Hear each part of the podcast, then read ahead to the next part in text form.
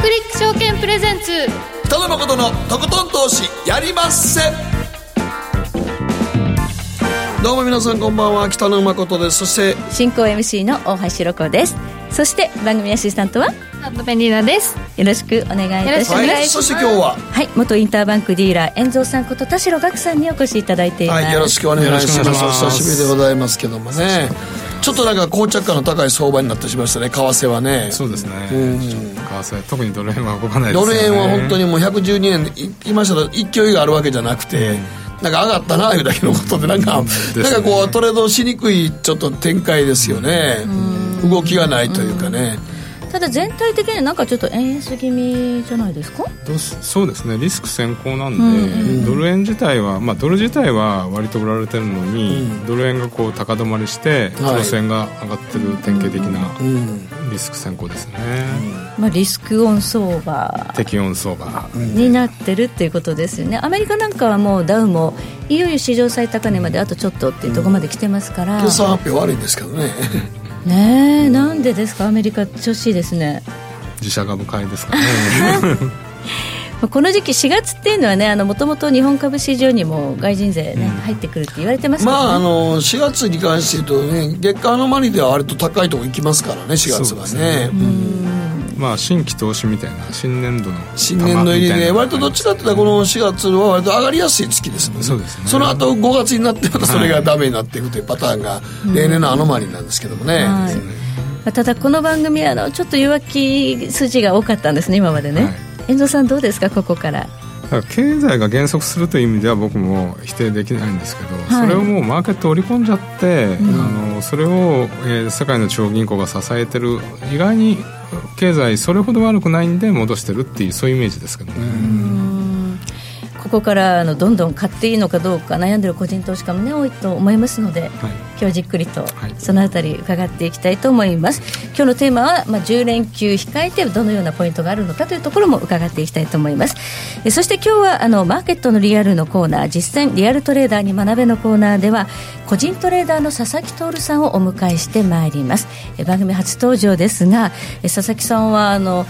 コモディティもやりますし為替もやりますし、うん、仮想通貨もやられるということであの幅広くいろいろな銘柄見てらっしゃるということで、あとあのこの講師としてもなんかアメリカの有名なサイトで、えー、トップ13人に選ばれたことがあると。いう方ですのでお話皆さんぜひ楽しみにお待ちいただければと思います。その手法に迫っていきます。そして今日の皆さんからの投稿のテーマあなたが小さい頃に夢中になった名作アニメ漫画について教えてください。誠さんは？え僕は何でしょうね。僕ら「明日のジョー」とか昭和ですからね。典型的な昭和。典型的な昭和。スポコン？昭和少年マガジン世代ですからね。はい、でもなんか子供と一緒にポケモンとかを、ま、見ましたし、はい。まあ、ドラゴンボールも全部見てましたからね。夢中になってましたけど結構、うん、はい。まあ本当に昭和ってあのスポーツもの多かったですよね、うん、バレーボールに野球に、うん、あの今根性もんばっかりやってましたけどね。そうそう根性ものよね、はいであのいろいろ間違ったスポーツの下げ跳びとかね 当たり前にやらやってる、うん、水飲んじゃダメとかね。そうねそうそうそうそう。そうですね。あれほんま昔水飲んじゃダメでしたね、あれ何だったんでしょうかね今考えたら。死んじゃいますよね、はい、今なんか逆に飲めって言われますからね。はい江戸さん。どんなのを見てました巨人の星じゃない。ですかあやっぱりね思い込んで。サインが V とか。そうやっぱ昭和のスポコン世代ですからね 我々は。はい、はい、というねあの女の子はキャンディーキャンディーとかね昭和はあったんですけど、まあ、ちょっとそこまでいくと多分りなちゃんちんぷんかんぷんだと思うんで、はい、あなたが小さい頃に夢中になった名作アニメ漫画について教えていただければと思います。ということでこの後誠とひろ子の週刊気になるニュースから早速スタートです。誠のとことん投資やりません。この番組は良質な金融サービスをもっと使いやすくもっとリーズナブルに GMO クリック証券の提供でお送りします。誠とひろこの週刊気になるニュースさて、ここからは、誠とひろ子の週間気になるニュースです。今日一日のマーケットデータに加えまして、この一週間に起こったいろいろなトピック、ピックアップしてまいります。まず今日の日経平均ですが、56円31銭高、22,277円97銭ということで、年初来高値を更新しております。はい、ずっと打ち返された21,800円の壁を通り越しましたからね。月曜に窓を開けてね、寄り付いて。まあ、ニューヨークダウが高かったのもあって、受けてね。はい。さあでもここから値を飛ばしていけるんでしょうか、他のね、あのアメリカのマーケット、それから上海なんかと見てると、ちょっとやっぱり寂しい値動きですよね、まあ、出遅れ感というのがかなりありましたよね、でもようやくここでキャッチアップしてきてるところなんじゃないですかね、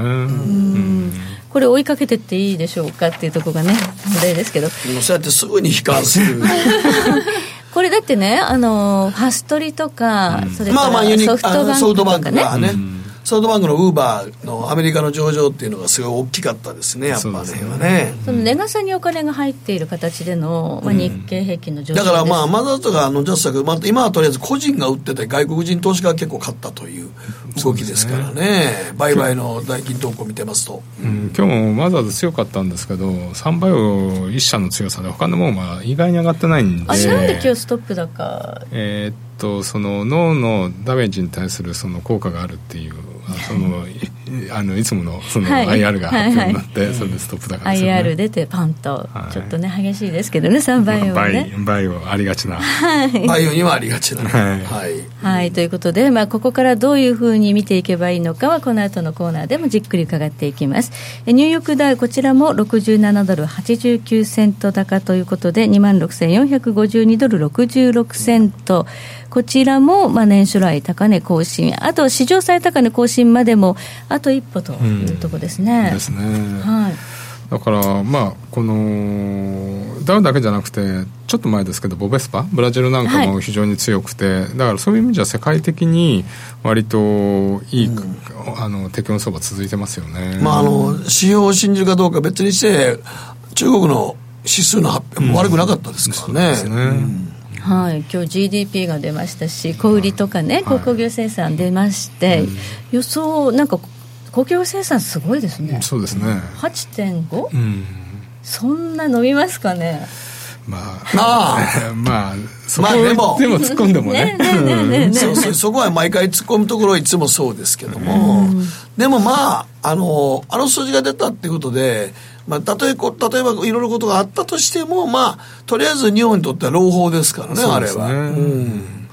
まあ、弱気派の人たちは中国に対する貿易赤字が拡大したってことで意外に中国伸びてないとかいう人もいますけど、うん、少なくとも中国政府が威信をかけて財政政策金融政策で支えてるんで、うん、そうなんですよこれがある限りはそう簡単に崩れないんじゃないですかね。だってまあ中国政府が手こ入れを躍起になってますからね。そうですね。だから減税もやって、投資も今ガンガンガンガンやってますから、はい、それがまあダメになるかどうかちょっとわからないですけども、うん、でも今のところ政府は支えるっていう気概で向かってますからね。そうですね。うん、なんか何やら日本の1990年代に似てますよね。うん、だから、あのいわゆるバブル崩壊はささない。はい。でもあの米中貿易交渉っていつになったらトップ会談までこぎつけられるんでしょうね。っていうかこれずっと続けるんじゃないですかね あのアメリカはやっぱり敵中国の覇権を許さないし、はい、かといってまあ株をクラッシュさせることはできないんで、うん、そういう意味じゃ今回一時休戦だったわけなんで、うん、戦争が終わったわけじゃないですよね。うんあと昨日京都は日米ですよね、はい、あの物品交渉ですか、うん。うん、日本側から言うとタック、アメリカ側から言うと？FTA ですよね。アメリカ側から言うけどアメリカ側から言うとって言うけどツイッターでつぶやいてるんですよ大統領が、うん、日本と安倍と俺は FTA やるでって言ってたんですよ前、せやのに日本だけが TAG やって言ってるけど、うん、あれはだから日本と二国間協議しないって安倍首相が言ってしもたから、うん、そうじゃないんだって躍起になってんねんけど、もう認めようや、うん、FTA やってあれは。だから為替条項は絶対出てくるって。そうですね。だってカナダとメキシコでもそうやってやったけ FTA でやってて、あれはもう為替条項入れてますからね、スタットも。日本だけその例外やということは僕ちょっとないと思うんですよね。議題に挙げるとまでね、無入信さんおっしゃってて、ただちょっとこの2日間ニュース出てこないんですよね。とりあえず来週に持ち越しで、まあ、トランプさんとしては大統領選に向けて、とりあえず農産物買ってくれやってとこじゃないですかね。そうですね。だからそこの戦いの中でいろんな条件出してくると思いますからね。ただ本当に為替条項という話になってくると、あのドル円相場はやっぱりどうしても円高を見てしまうという人が増えてくるかと思うんですが、うん、その割にマーケットはあの見てないんですよ。メキシコとカナダの時も、為替条項入ってもそんなに叩き売られなかったんですよね、だから結局あの、財務省の為替報告書もありますけど、3つの条件揃わないと為替操作国にならなくて、その1つの条項が介入をしてるっていう、GDP の枠を超えて介入するっていうんですけど、日本もずっと 8, 8年ぐらい介入してないんで。介入ってことは考えられないんで、そうすると為替条項が仮に入ったとしても、今すぐ問題になることではないですよね。ないですね。まあ、基本的にそんなに政府って介入しませんからね。そうですね。マーケットに任せますからね。はい。今のご時世、ちょっともう介入できないんで、そういう何かの仕掛けがあった時に防衛的にはやるかもしれんけど、それなく限りはやらないですからね。そうですよね。はい。そしてアメリカの金利なんですが、ずいぶんその長期金利2.3%台までね、下がってたものが今2.5%、6%というところまで戻ってきて、て、はい、まあ、少し安心感が広がってるんでしょうか？ちょっとあの、2.5から2.8っていうのがおそらく適温なレベルだと思うんですけど、うん、2.3やっぱりリスク回避があのちょっとマーケット気にしたところで突っ込んじゃいましたよね、はい、ただあの今長期金利がやっぱりあ短期金利が2.25から2.5なんで、やっぱりそこのところは一旦10年債のあのボトムになるんじゃないですかね。だからそういう意味では2.5あたりにからプラスマイナス1、2%、0.12%の間でいると、そこは一番適温相場的にいいところなんじゃないかなと思うんですけどね。そのあたりで、まあ、膠着していてくれる分にはリスクオン、うん、先行相場が続くんじゃないかな、ね、ということでしょうかね。はい、まあ、この後もまたじっくり伺っていきたいと思いますが、ではここで、りなちゃんの、はい気になったニュースです。はい、えー、今週は代々木アニメーション学院が YouTuber 化を新設へ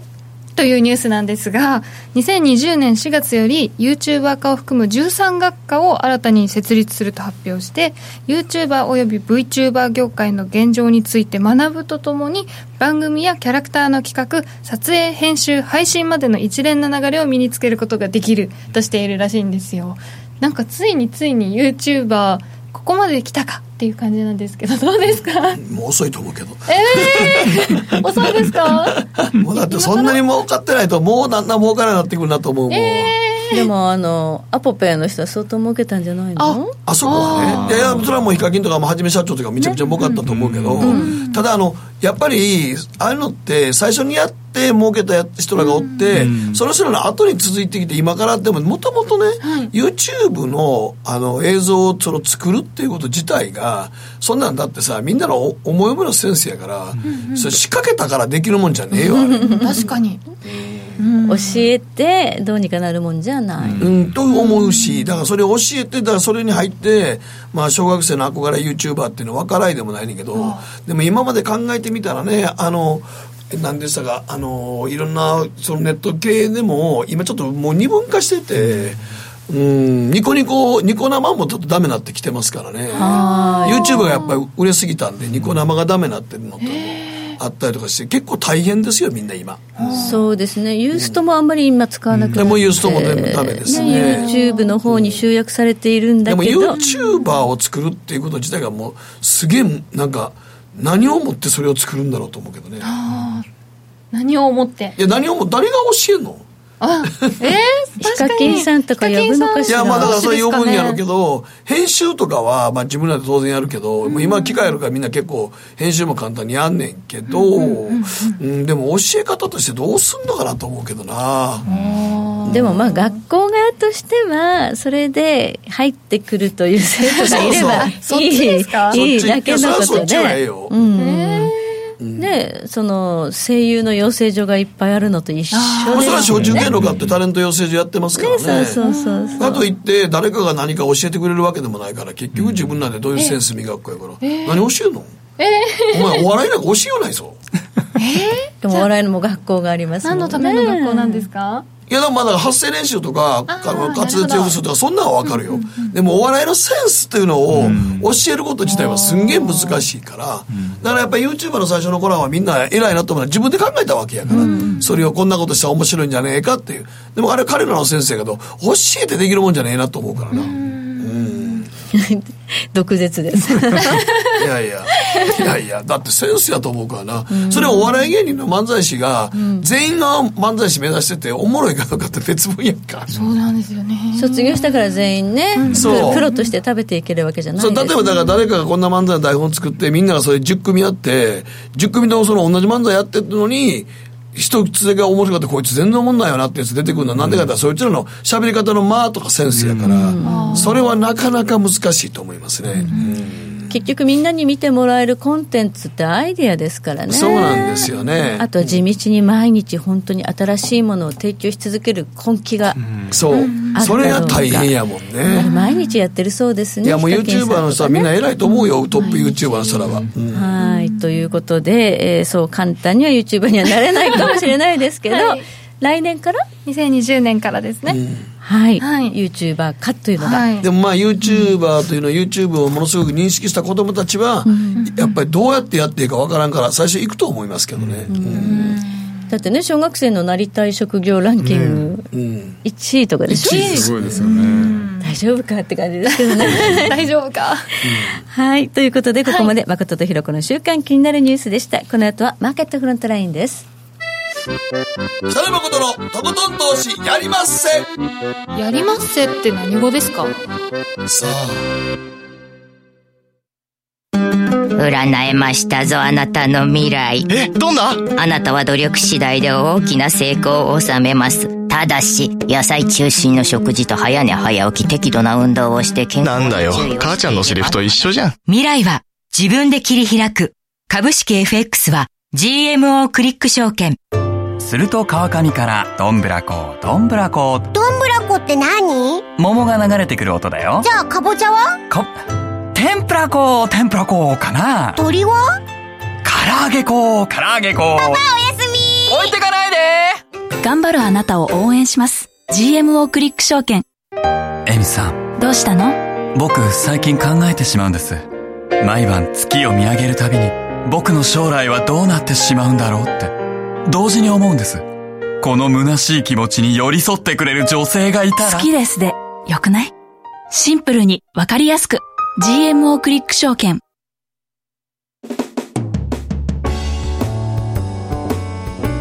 北野誠のとことん投資やりまっせ誠さんより私についてきなさい。わかりました。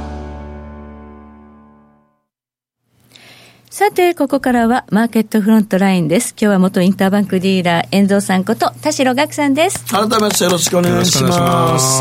さあ、今日はですね、テーマは株も為替も正念場。10連休前の注目ポイントということでございますが、あの、株は一応ね、2万1800円ずっと何でも打ち返されて4度目ぐらいでやっと戻りましたけど、まあでも、せやから言うとちょっとあんまり商い盛り上がってるわけでもなく、はい、特に日経の場合はあの5番ほとんどなぎのような状態になってますんで、ですね、為替も今なぎ状態ですよね、ほぼほぼ。うん、全然ダメですよね。ね、朝の9時から9時半までちょっと動いたらまた動かないっていう感じになってますけど、今、遠藤さんどんな感じで相場見てあるんですか？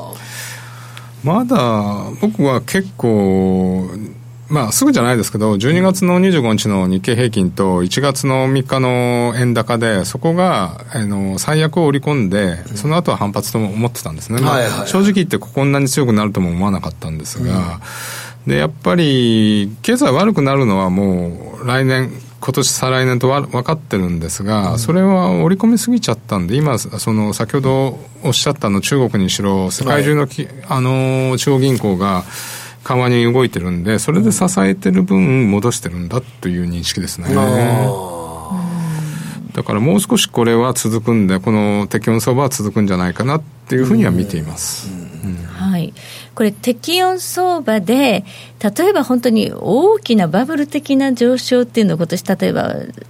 ダウがもっと史上最高値更新して、やっぱり日本のバブル崩壊の直前とか、あるいはあのリーマンショック直前の大きな上げとか、はい、ああいうふうに発展する可能性ってありますかね？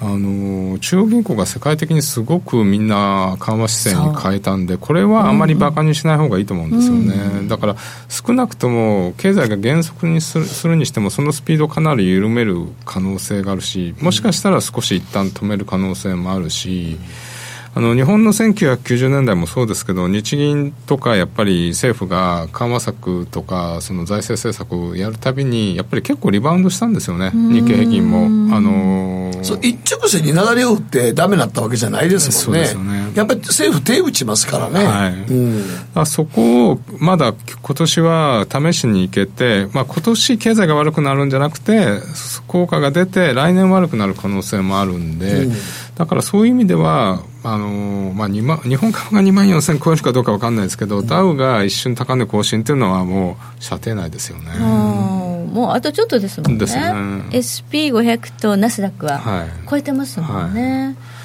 それにやっぱり景気敏感といわれる即指数、あの半導体数が史上最高値っていうのは、これはやっぱり何らかのサインなんじゃないかなと思うんで、うん、何のサインでしょうか、まあ、その半導体市況が良くなって、はい、まあ、先ほどマフトさんとも話したんですけど Windows7 の借り換え、あのサービス中止でサポートがなくなって。なくなっちゃいます、はい、全部 Windows10 になりますからねそうするとパソコン需要が伸びるということで、うん、秋口とかもしかしたらその効果出てくるかもしれないですよね、うん、はい、うん、ということでマイクロソフトも結構ね株価いいんですよね、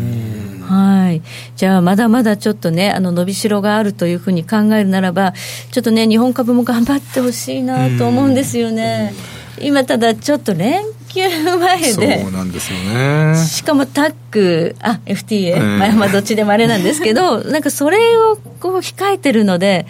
どうもリスク取りにくくないですか？だからやっぱりあんまり買いが先、ね、日本人が買えないってところはそれがあると思うんで、うん、そうするとショートだけ残っててそれの踏み上げになってるみたいな感じがしますよね。明らかになんか先物と指数がに連動するあのー、メガラばっかっていうのは、やっぱりそこから来てるんじゃないですかね。うんただ、連休があって必ずしも落ちるとは限らないですからね。まあそうですけどね、うん、10連休前代ポジションは縮小したいですよね、うん、そこまあマインド的にね、はい、なんかあったら嫌やから、はい、個別株はちょっとっていう感じですね。ただねそのポジション調整ってどっちに出るかってこともあるんですけど、うん、その12月と1月のね、あの為替のフラッシュクラッシュ見て、ショートしてた人たちも結構いたんだと思うんですよね。でそのショートをやっぱり買い戻しておこうっていう動きでショートカバーで上がるっていう、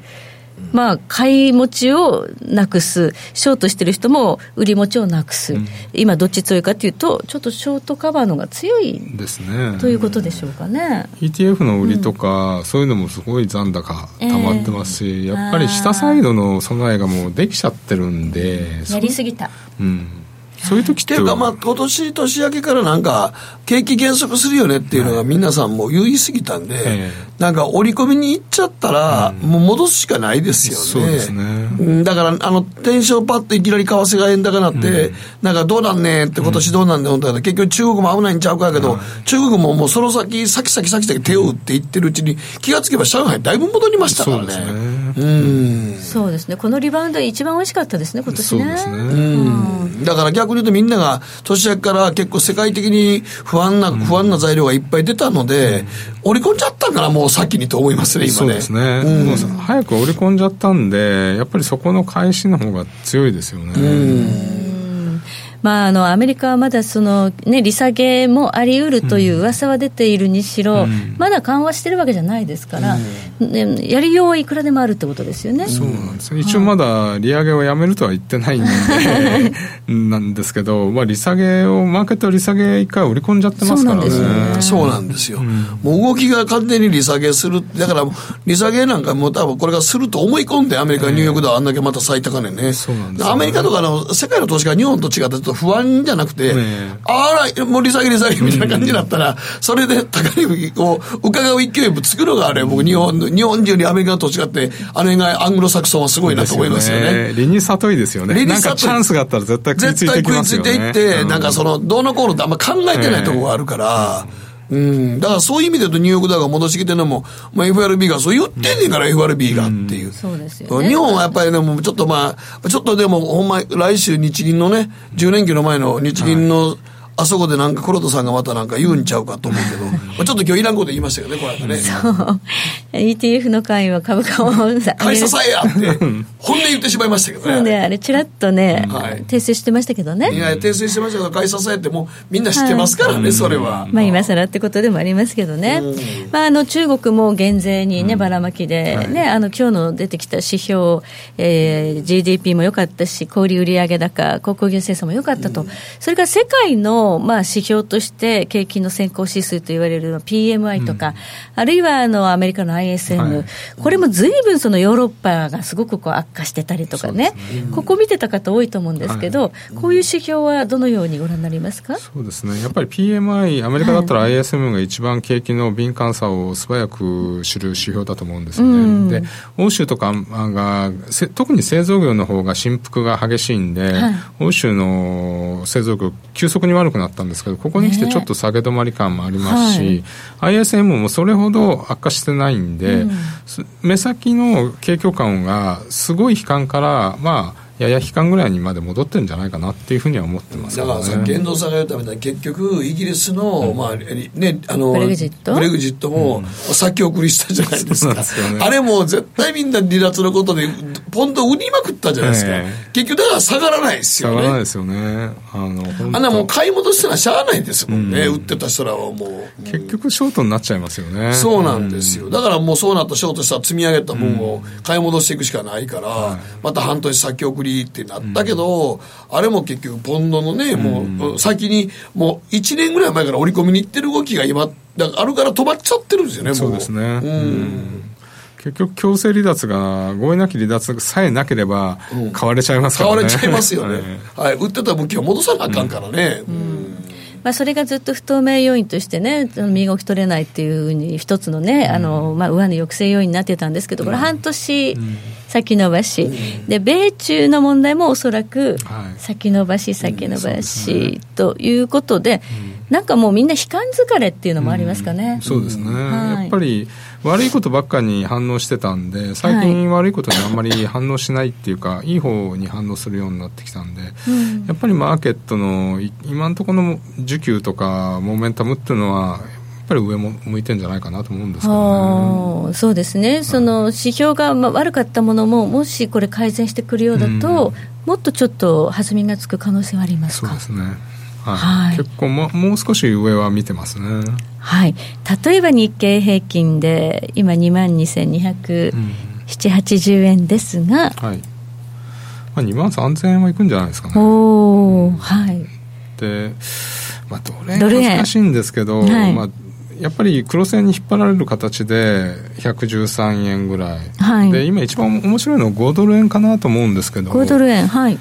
5ドル円あの91円ぐらいからあのフラッシュクラッシュで70円割れまでいってその半値戻しがこの80円ぐらいなんですよ、はい、でこの80円完全に今超えてきてるんですが80円の7080ぐらいに週足の雲の加減とか、はい、えーと、落ちる前のサポートがあるんで、はい、この80円の7080完全に超えてくると80円83円ぐらいのレンジになるんじゃないかなと思ってるんで、うん、そういう意味では目先は80円近いとこ5ドル円買っても抜けちゃったらやめるぐらいの浅いストップで上狙うみたいなのも面白いかもしれないですね。週足の雲の上限が84円ぐらいにあるんで、はい、雲の中突っ込めれば少し5ドル円上値を取れるかと思ってます。はい、5ドル円、本当に1月のフラッシュクラッシュの後ずっとね、この3か月、うん、レンジやってましたからね、ね。77、80をようやく超えてきましたね。そこをブレイクしているので、うんこれはまあ素直に乗るならばロングということですよね。はい、そうですね。はい。まあね、あの中国のこと考えると5ドルってねあまり強気できなかったんですが中国立ち直ってきたじゃんっていう今日の指標なんか見ると、もしかしたら非常にポテンシャル高いかもしれない、原油まあ原油高でもありますし、はい、まあリスクオンにリスクオンリスクオフに一番敏感なのが5ドル円なんで、はい、そういう意味では5ドル円ちょっと注目ですね、そうですよね。5ドル円がちょっと伸びてきたってことは、はい、ちょっとまあリスクオン相場で、まあもうちょっと危機は去ったかなという感じになってますよね、そうですね、うん。はいそしてまあ一応あの10連休直前ということで、はい。はい、遠藤さんならこの10連休どう対処するのかなという話も聞きたいんですが、はい、個別株はやっぱりちょっと減らしますか？個別株は、ね、できればリーグいたいですね、本音言うと、強気なんですけど、はい、リあグリーグいって、まあ、リーグやれば減らしたいですよね。で継続するポジションは5ドル5ドル円、まあ、為替はいつでもできるんで、うん、為替仮想通貨はいつでもできるんであのいいんですけどあとはまあ、指数系とかでできるもんですよね。はい。あの、10連休の間でも、GMO クリック証券の CFD は、為替と一緒に動いているということで、うんはい、まあ、この CFD なんかで面白そうな取引できるようなものがあればね、連休中にちょっとチャート見ていただければなと、皆さんにもね。まあでも、本当にあの、そう考えると、うん、なんか、あの、まあ、為替はいいですけど、個別銘柄ですよね、うん、要はね。個別はダメなんで、やっぱり執行で CFD FD で見ると日経225とかあるんで、うん、日本225とかね、はい、ありますね、はい、あと僕面白いなと思ったのは、はい、ビックス指数がこれあるんですよね、はい、ビックスの先物が、はいはい、VI という名前でありますね、い、わゆる恐怖指数ですよね、はいはい、これもしリスクオフになればこれボラティリティ買えばいいんで、うん、一番これをやればリスクオフにも対応できると思うんですよね、これは面白い。このジェームスさんの CFD の中でもこれは面白いなと思いましたね、はい、えー、米国の VI という形でねあのビックス指数と、まあ、ほぼ同じ値動きをするものが、うん、取引できるということでしかもこれレバレッジ型もあるんですよね。そうですね。10倍とあとこの ETF 絡みでレバ2倍とか、ありますよね、うん、ETF の方で、はい、結構ここら辺が面白いですね。いろいろこのバラエティー飛んでるんで、うん、中国の ETF もありますし動くもの結構何でも網羅してるんじゃないですかね、うん。まあ、個別だけはできないんでしょうがないんで、うん、それ以外はもしリスクオフになっても結構これで、あのー、下落は取れるような気がしますね、うん、はい、はい、あとは半導体がいいんだったらちょっと台湾面白いんじゃないかなって話をねちらっとしてましたけど。そうですね。半導体指数なんで台湾もこれあるんでそれは、まあ、もう少し中長期的なテーマで、うん、秋口にやっぱりコンピューターあの10か7から10の,、はい、あの、うん、買い替え需要とかもあるんでそうすると半導体絡みということは台湾指数かなみたいな感じはしますけどね。はい、決して、まあ、ゴールデンウィークだからといって、まあ、弱気しているわけではないということですね。すねただ、まあ、ヘッジできるようなこうツールというのはね、用意しておくといいかなということでしょうか。はい、ここまで遠藤さんどうもありがとうございました。ありがとうございました。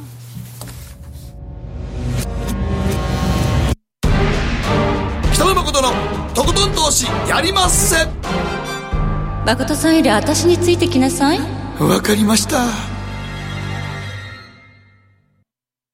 GMO クリック証券はおかげさまでファイナンスマグネイト社2012年から2018年の調査において FX 取引高が7年連続で世界第1位を獲得。多くのお客様にご利用いただいております。GMO クリック証券は安い取引コストが魅力であることはもちろんパソコンからスマートフォンまで使いやすい取引ツールも人気。またサポート体制も充実しています。FX 取引なら取引高世界ナンバーワンの GMO クリック証券。選ばれ続けているその理由をぜひ実感してください。GMO クリック証券株式会社は関東財務局長金賞第77号の金融商品取引業者です。当社取扱いの金融商品のお取引にあたっては価格変動などの理由により投資元本を超える損失が発生することがあります。お取引をする際は、当社のホームページや契約締結前交付書面にて、手数料などの諸経費及びリスクについて十分ご確認ください。北野誠のとことん投資やりませんマーケットのリアルということでございまして今週のゲストは、はい、佐々木徹さんにお越しいただきました。よろしくお願いします。よろしくお願いします。はい。ちょっと佐々木さんのどんな今までのプロフィールかちょっと軽く大橋さん。はい、はい、あのはじはい。プロフィールいきますか？はい。佐々木さんってどんな人ということで。どんな人 株式会社ココスタ代表取締役愛媛県生まれ、はい、えー、英国？ノッティンガム大学にて心理学を専攻香川大学経済学部卒業15年間の日米商社勤務を経て2014年に独立起業同年には米国オンライン教育ナンバーワンのユーデミーにて、日本人初のトップ13講師入り、トレードを指導するココスタ運営責任者であり、トレーダー起業家、マーケティングストラテジストです。はい。これだけ聞いてると、どういう経歴か全くわからないんですよ。いや、本当自分も改めて書いてみて何やってきてたんだろうなっていう。だからまあまあ途中で心理学も勉強しに行ったんですけど、で、香川大学出た後、日米の商社を勤務されて、でなんで、ここれ何をしようと思って独立しちゃったんですか？あもうなので、その商社にいた時にそのアメリカに駐在でいた時に、はい。その朝だったりとか空いてる時間っていうのがちょっとあったんで、はい。その時にまあトレードだったりとかあともうブログを書いたり、はい。あとまあ、日本であんまり出てない情報っていうのが英語圏でいっぱいあったんあーで、そういったのを、はい。その、まあ原文で読めるってことですからね。そうですね。それを使って、まあ、YouTube だったりとかっていうのを配信するっていうことを、をやってまして、そしたらまあ、なんか、あの、フォロワーさんの方が少しずつ増えてきたので、はい。あのえーなので、まあ、ちょっとそちらの方を少し注力したいなって思い始めて、日本に帰ってきて、まあ、あの自分のトレードもやりながらそっちの方も教育の方もやりながらえー日本のあるアラジでこう独立をしたというような、はい、バラバラな最初は、はい。トレードは何されたんですか？一番最初は個別株をやって、たはい。だその時はもう本当に、なんていうんですかね、もう全然何も分からずに、で、その後に、確か、あの、為替を始めたんですけれども、その始めた時っていうのは、まだ、あの、結構外貨預金だったりとかっていうのが日本ですごい流行ってた時期で。あーはいはいはい。流行ってありましたねよありましたありましたで僕もやってました。店頭に行ったら、その日本の金よりも高いっていうのがあって、ただ、蓋を開けてみてたら、往復の手数料で2円取られるみたいなのがあっうんて、そうそう。ね、でそれでインターバンクのあのレートが使えるということで FX っていうのがいいっていうふうに、まあ、個人として思って、はい。そしたらその時はあの100円を絶対割らないドル円みたいな感じだったんで、まあ、100円に買い差しさえ置いときゃどうにかなるみたいなスワップも手に入ってっていう、でそれがあのある時全部終わるみたいな。そう、あの時どんどんどんどん。もうだって俺の友達も言ってましたもん、100円切るなんてあると思ってなかったって言ってましたから。本当本当。そうだそれがまあ最終的に78円ぐらいまでいくわけですからそうですね。はいその時はめっちゃ儲かった時代ですけどね、そう考えたら。間違いないでますだ金利がね、あの世界的についてましたよね。そうねスワップで誰も売ろうと思わないからね。はいみんなだから5ドルとかみんな買ってもさやっぱスワップがね。スワップですよね。そうですよね。やっぱりね。今とは全然違う時代だったということなんですけれども、はいで、主に今やっておられるトレードはメインは何なんですか？今はコモディティが多いですね。原油であったりとか、あとあとメタルと、あと為替、あとは、まあ、ちょっとだけビットコインですね、であったりとか、っていうのを、いろいろ、あの、一番いい時にそれぞれ取引をしている。というような。コモディティなんかはやっぱり、今なんかまたちょっと原油がたまに下がって、また登ってきて、今登ってる途中ぐらいですけどね。はい、今、今ちょっと激下げしました。見たら、あの、今日の夜に、あの、原油の在庫統計っていうのがあと多分さ20分ぐらいであるんで、はいで、今65ドルの節目にいて、原油がなんか先週、一瞬逆剤になりかけたんですよね。一瞬、2日だけ逆剤になりかけて、で、そこでマーケットが結構、あの、ガーッと入ってきたんですけど、結局押し返されて、で、今、その65の節目にいて在庫統計さあどうなのかな。多分その前に今、利確売りが入ってるんで下がってるんだな。それ見たらなんか SP が500回今、激下げしてたんで、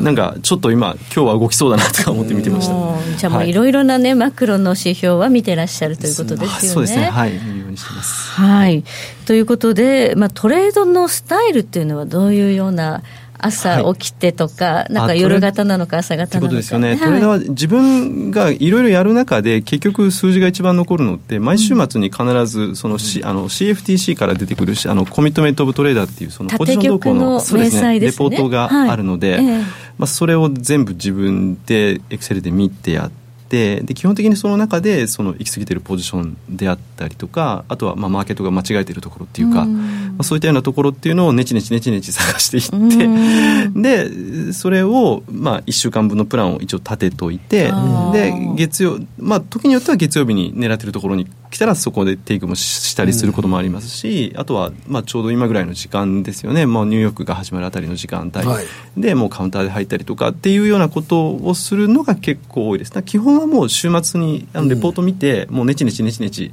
あのそのなんていうんですかね みんなが間違えてるところを 探していくっていう。そう嫌なことやってます。これはまあヘッジファンドなど投機筋のポジションっていうのが土曜日の朝に出てくるんですよね、はい。商品とあと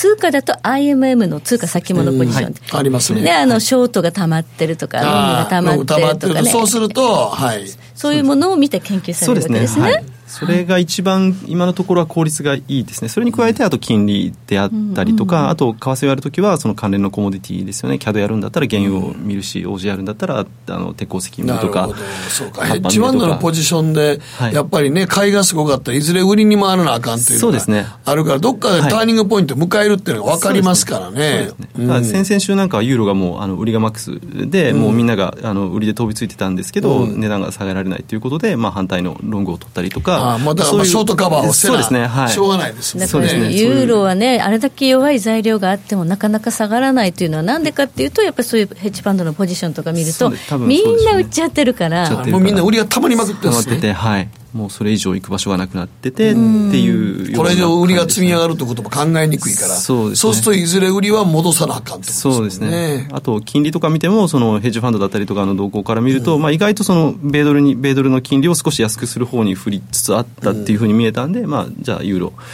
試しに行ってみようかなっていうようなことだったりとかそういうそのどっちかっていうと中見てやってることが多いどっちかっていうと、はい、主にあれですね。あのその中身のファンダメンタル系ですかね。ファンファンダも見ますね。例えば、はい、原油だったらもう今日出てきますけど EIA の在庫だったりとかそうですね、はい。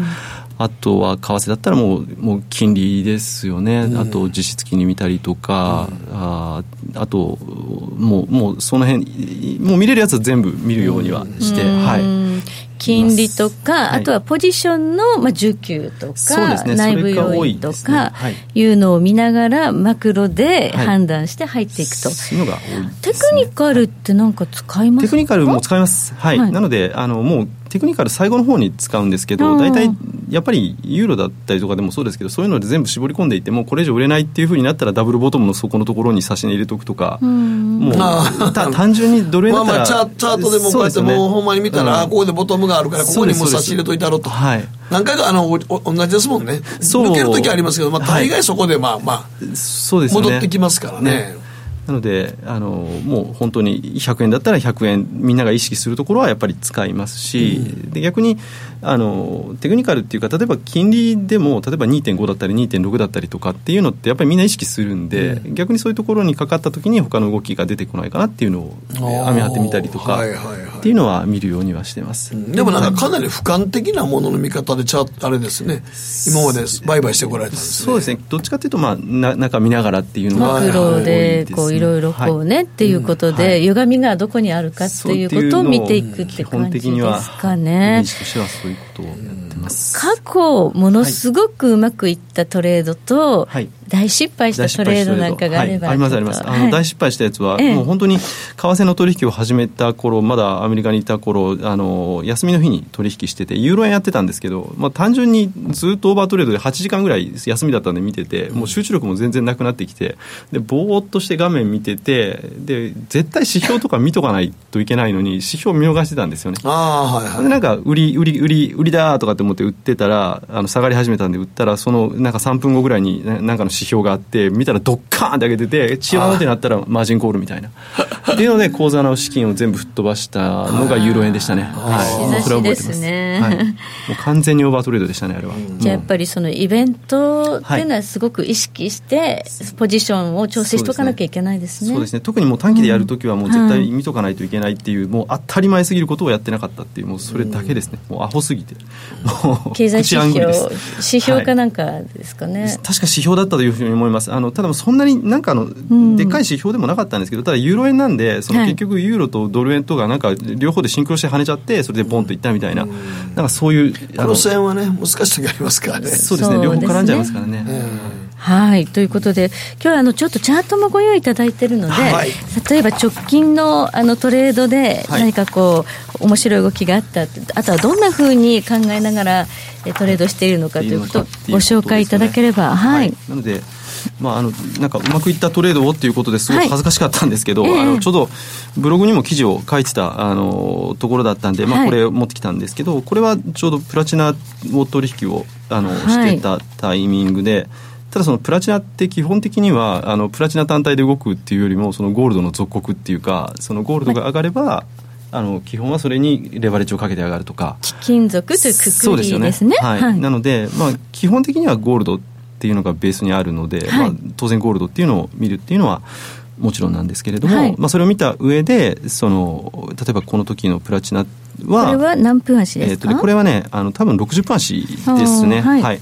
ちょうど788ドルっていうのがナイメックスでついてた時で、はい、なのでまあこの特定の取引に関していくともういろんな材料があってあの例えばもうゴールドのポジションがその前にすでにネットポジションで十何年ぶりにマイナスになってたっていうそのありえない状況っていうのが訪れてて、うん、もう完全に売られすぎではいそうでしたね。ちょちょっと前にあの、日本のトコムでもプラチナが投げ売りされてて、もうあの全然ナイメックスの鞘が埋まらないみたいなとんでもない状態になってて。今プラチナはあの、はい、ドイツのフォルクスワーゲンの排ガス不正問題からもうディーゼル車がね世界的にも人気なくなっちゃったのでそうですよ、ね、需要がなくなっちゃったんですね。そう、ね、金と違うとこはそこないプラチナって工業用品ですおっしゃる通りです。その通りです、はい、ねでもまあプラチナの方が高かったですけどね金よりも、ね、一時期高かったですもんねかったです。はい。僕も、僕もなんかプラチナとか金やってる時ありましたけど、やっぱりあの、プラチナってやっぱりそういう意味では今ちょっとね、もう。ひどいんですよ、もう工業用品の使い道がちょっとなくな触媒としての使い道なくなってきたんですね。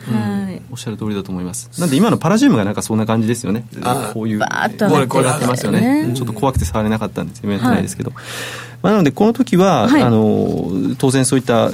のポジション動向を見て売ら売られすぎだっていうことが分かっていうことですよね。はい、あとはまあ、出来高、取り組み高っていうふうにちょっと書いてるんですけれども、ね、それが分かるチャートは。ポジション動向一番後ろに使った方法って書いてるので、はい、ちょっとねそれチャートとかに出してないんですけどあ、はい、あの、ちょうど、その前後にまあ、出来高と取り組み高って見ることができるんで見てたら、まあ、あの値段下がってるんですけど取り組み高がバンバンバンバン積み上がってたんでこれはショートだなと、底値圏でのショートやなと。価格が下がっているのに取り組みが増えたと。か取り組みがこれはでもあのさっきの言ったとちょっと話戻りますけども、はい、あのヘッジファンドのポジションの積み上げとかはどどこを見たら一番わかるんですか？これはもうその CFTC っていうところに行くと、誰でも見れる誰でも見れますね。CFTC 縦玉明細、はい、縦玉明細っていうのがあとは CME のそのホームページに行くとあの毎日昼日本だったら昼の2時ぐらいには前の日のその取り組み高っていうのが全部集計されて出てくるんででじゃあ前日比いくらとかっていうのが何ぼっていうのが出てくるんで、まあ、それを見てやってからあのその日の取引をするっていうふうには一応してるんですけど。も。そうするとポジションの偏りがね見えてくるっていうことですよね。はい、でも明らかにその時はもうみんながあのオーバーシュートで打ってたっ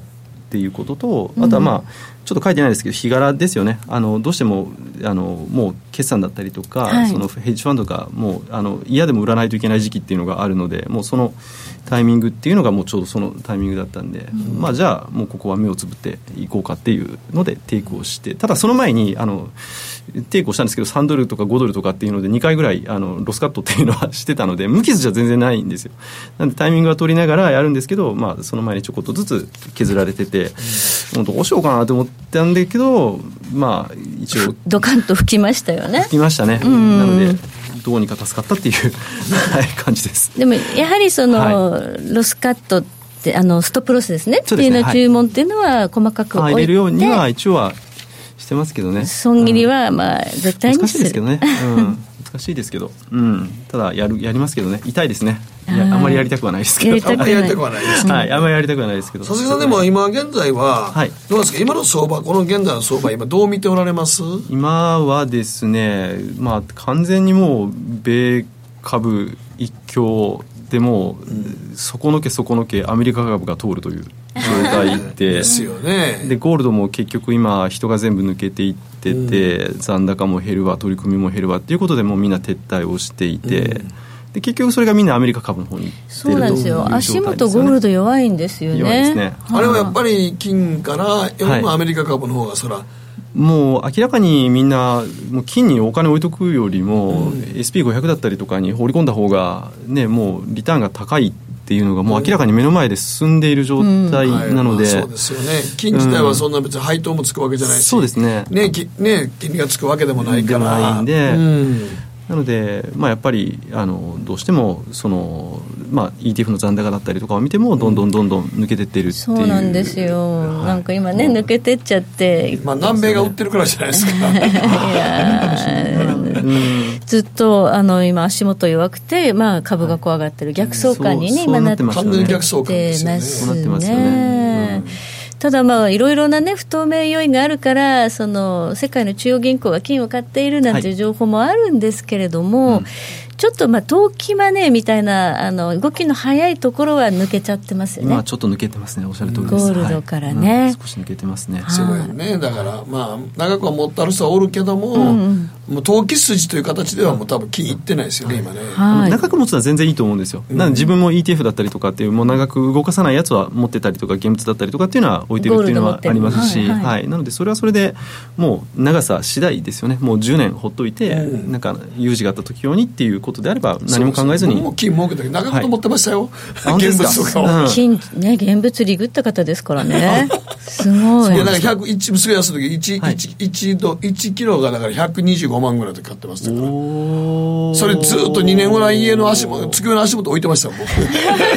いいですよね。これより下がることないやろと思ったから。ああなるほど足元それだけに足元それだけに足元に置いて。これ足これが足元だ。これが足元だ。なるほどなるほど。それをね何倍になった時2倍ぐらいになってましたね。200何十万かなってってね。でそれが。あとね僕同時に金の積み立てもやってたんで。なるほどなるほど。だから金だけが一番儲かりました本当に。素晴らしい。あの時思ったけどほんまにあの安いと買っておくべきですよ金なんてもうほんまに。買っても現物で置いとくのが置いとくのが一番一番いいかもしれないです。間違いないです。本当にねそのまあ1キロ100万前後っていうのがね本当に一番安い時期ですよね。120万ぐらいの安かった一番安かったと思いますよ。そうですね、そのぐらいの時、ちょっと1回100万割ってる時代もあったんですけど、ですけどね、まあ安値圏でしたよね。そうですよね。はい。それが今はねあの4000円台ですから400万とかっていうふうになってきて。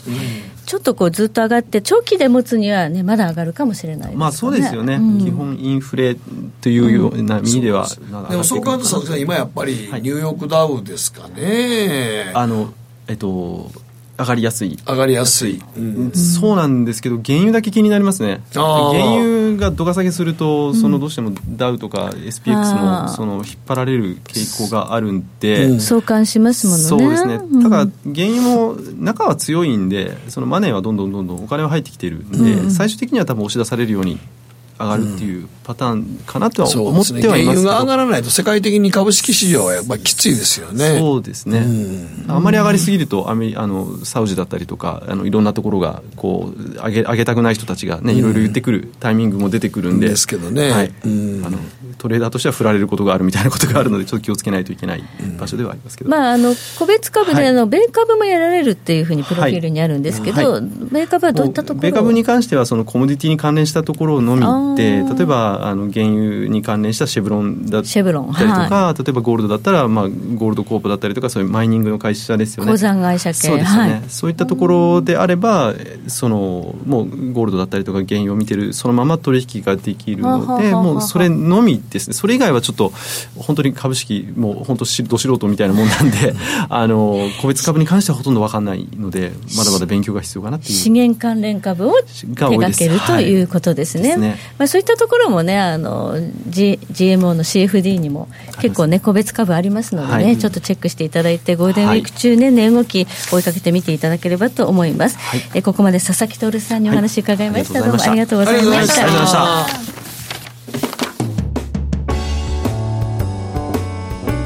した。誠のとことん投資やりまっせ誠さんより私についてきなさい。わかりましたバカモン。お前は周りが見えてない。また怒られちゃったよ。部長の前歯に自分勝手するな。大学生のノリはもう通用しないぞ。はい。ノリをどうにかしないとまずいですね。部長歯にノリついてますよ。もっと楽しくもっと自由に。GMO クリック証券。ねえ先生好きって10回言って。それ10回クイズでしょいいから。じゃあ好き好き好き好き好き好き好き好き好き好き僕も先生好き。え？もう。思わず笑みがこぼれる。株式 FX は GMO クリック証券。あらっしゃい。ご注文どうぞ。うんと大盛りラーメンにトッピングでチャーシューコーンメンマ海苔それに味玉白髪ネギねあバターとワカメも。全部のせ一丁。シンプルにわかりやすく株式 FX は GMO クリック証券。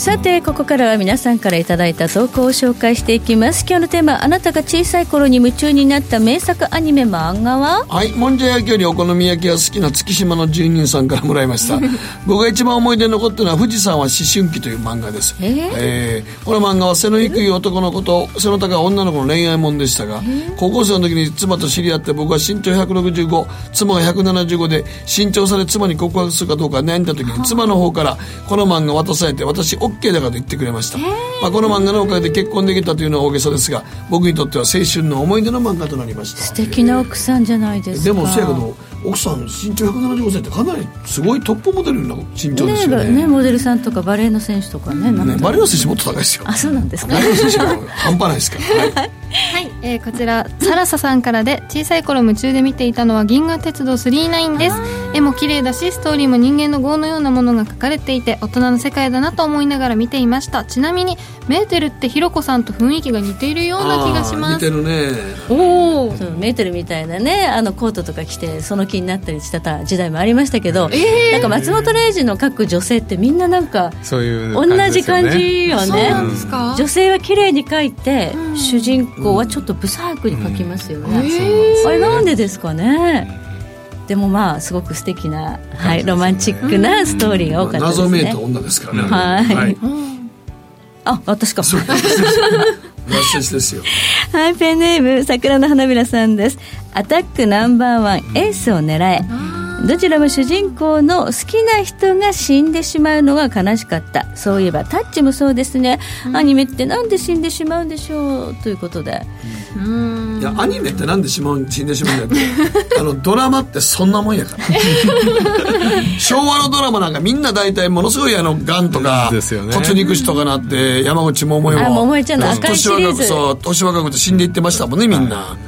死なないと物語が始まらないんだよ。今もなんか余命が、ね、いやだって今だって世界の中心で愛を叫ぶもそうやけどい昭和だけじゃなくてみんなドラマって大体幸薄い話が多いじゃないですか。そうねあんまハッピーじゃない方がね見ててね。そうそう。そうこううん。グッとくるっていうことね。そうですよね。飲みすぎで肝臓いかれましたとか違いますからね そんなのね。はい、ということで時計の針は11時26分回っています。北野誠のとことん投資やりまっせ。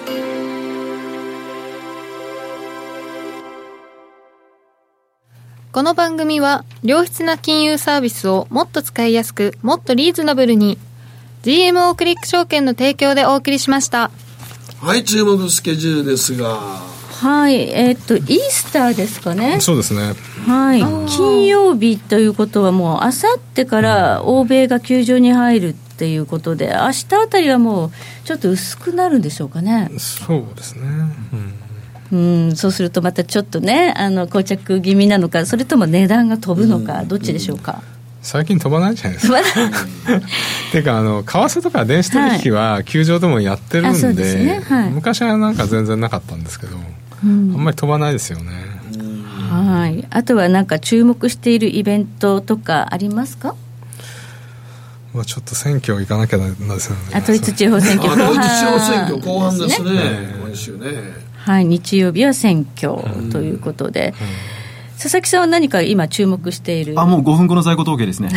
5分後。5分後にあの原油の在庫統計があるんでちょうど今切りのポイントにいるので、まあ、これどうなるのかなっていうのが一番、はい、水曜日って原油動くんですよね。原油動きますね。はい。この時間にそうか原油動きますね。在庫が出るんで、週間の。朝に API っていうそのすでに在庫統計があってだいぶ上がっているんで、はい。もうだいぶ織り込んでるんで落落ちるかもしれないなとか思いながらちょっと楽しみに見てます、はい。今指標発表前にちょっと売られてますからね、うんどうなるんでしょうか、ということでこの後ね延長戦でもお二人にお話伺っていきたいと思います、遠藤さん佐々木さんどうもありがとうございました。ありがとうございました